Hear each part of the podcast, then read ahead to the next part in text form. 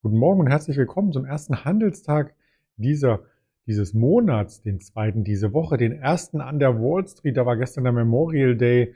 Ähm, etwas verwirrend, aber wir haben den März sehr, sehr, den Mai sehr, sehr gut abgeschlossen. Den März auch. Es gab nur einen Monat leicht im Minus in diesem Jahr. Das wollte ich damit ausdrücken. Also insgesamt steht der DAX in diesem Jahr auf sehr, sehr festen Füßen, auch wenn es gestern ein leichtes Minuszeichen gab. Das schauen wir uns aber gleich genauer an. Die Themen sind heute der Monatsstart und weitere Termine, die ich mitgebracht habe. Und das möchte ich hier in der Vorbörse das einmal vorstellen und dann später noch einmal mit dem Ingmar Königshofen klären gegen 11.30 Uhr im Trading Interview hier auf dem Kanal der Alice Exchange. Wenn wir uns gestern den DAX anschauen, so war streckenweise so gut wie keine Bewegung zu sehen. Eine Bandbreite von 40 Punkten, die 15.500 konnte nicht zurückerobert werden. So blieb eine ganz kleine Kurslücke zu Freitag zurück. Und in der Schlussauktion, und das war beim Xetra-Handel hier sehr deutlich noch einmal zu sehen, gab es dann Abgaben. Das war aber wohl dem Monatsende geschuldet. Also vielleicht haben einige hier noch Positionen und vielleicht auch Gewinne mitgenommen, denn der Mai hat insgesamt über zwei Prozent im Gewinn geschlossen. Das sah übergeordnet sehr, sehr gut aus. Wie sieht das Ganze heute Morgen aus? Heute Morgen laufen wir wieder zurück zu dieser Marke, wo wir uns gestern den ganzen Tag bewegt haben, also um die 15.470, 480. Ich swipe noch einmal in den Chart zurück und da sieht man ganz deutlich genau dieser Bereich, wo wir uns gestern beschäftigt haben, ist auch hier wieder in der Vorbörse zu sehen. Also dieser Ausrutscher kann man es fast schon nennen zum Xetra-Ende ist revidiert worden.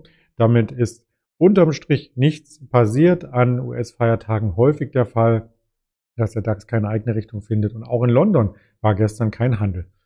Übergeordnet sind wir damit ein bisschen runtergekommen von den höheren Niveaus. Am Freitag noch 30 oder 20 Punkte im Hoch sogar Abstand zum Rekordhoch und nun sind es 150 gestern Abend per Schlusskurs gewesen, heute per Eröffnung dann wieder nur noch 80, 90. Also wir halten uns vornehmlich in der oberen Region auf und wir wissen, dass gestern am Handelstag natürlich auch bei den einzelnen DAX-Aktien keine großen Ausreißer waren. Also 1,4 Prozent im Plus war der stärkste Wert. Delivery Hero Charttechnik drückt er sich von der 103 Euro Marke weiter nach oben ab. Und der schwächste Wert war die Bayer, die immer noch darunter leidet, dass das Verfahren um die Monsanto-Klagen hier nicht zum Abschluss kommt. Die Deutsche Bank hat auch ähm, mit einem negativen Bericht in den USA zu kämpfen. Und zwar über Bloomberg kam ein Bericht, dass die Fed sagte, die Risikovorsorge ist insgesamt noch nicht so, wie man es sich vorstellt. Also da gibt es vielleicht noch etwas nachzubessern. Auch in Richtung Geldwäsche wird hier noch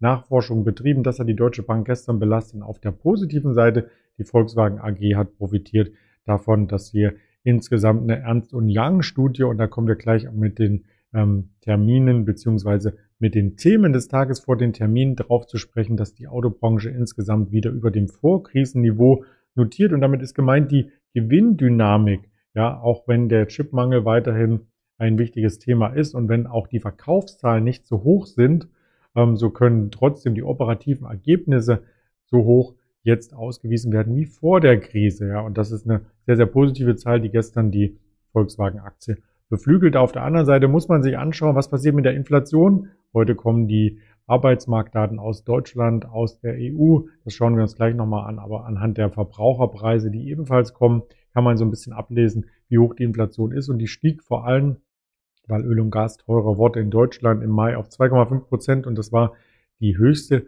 Teuerung seit zehn Jahren. Also, was sind da die Prognosen? Das kann man teilweise hier auf tagesschau.de nachlesen. Und ja, das wirkt sich auch auf die Einheitswährung aus, auf den Euro-US-Dollar, den wir uns gleich anschauen. Zuvor noch das Chartbild von Volkswagen gestern schon einmal kurz besprochen. Wir nähern uns der 300er Marke.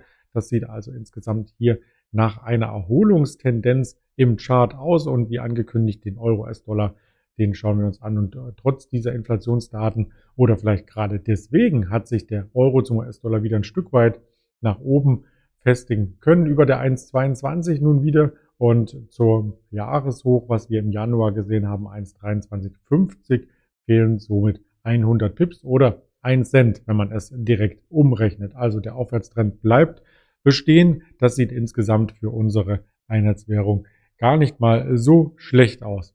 Ja, die anstehenden Quartalszahlen heute sind auch wieder dünn gesät. Die Quartalssaison, die ist so ein bisschen im Ausklingen. Hewlett Packard kommt heute auf jeden Fall noch. Instone Real Estate und Credit Bank of Moskau. Vielleicht auch ganz spannend für diejenigen, die in den osteuropäischen Ländern investiert sind. Und wir haben an Hauptversammlung heute vor allem am Nachmittag Merck und Co. in den USA und dann ohne Uhrzeitangabe noch Intuit und Agilent Technologies, also zwei US-Aktien, die hier vielleicht auch für frischen Wind an der Nasdaq sorgen könnten. Ansonsten für den Gesamtmarkt die volkswirtschaftlichen Termine. Ich habe es schon angedeutet, die Arbeitslosenquote aus Deutschland steht heute an 9.55 Uhr.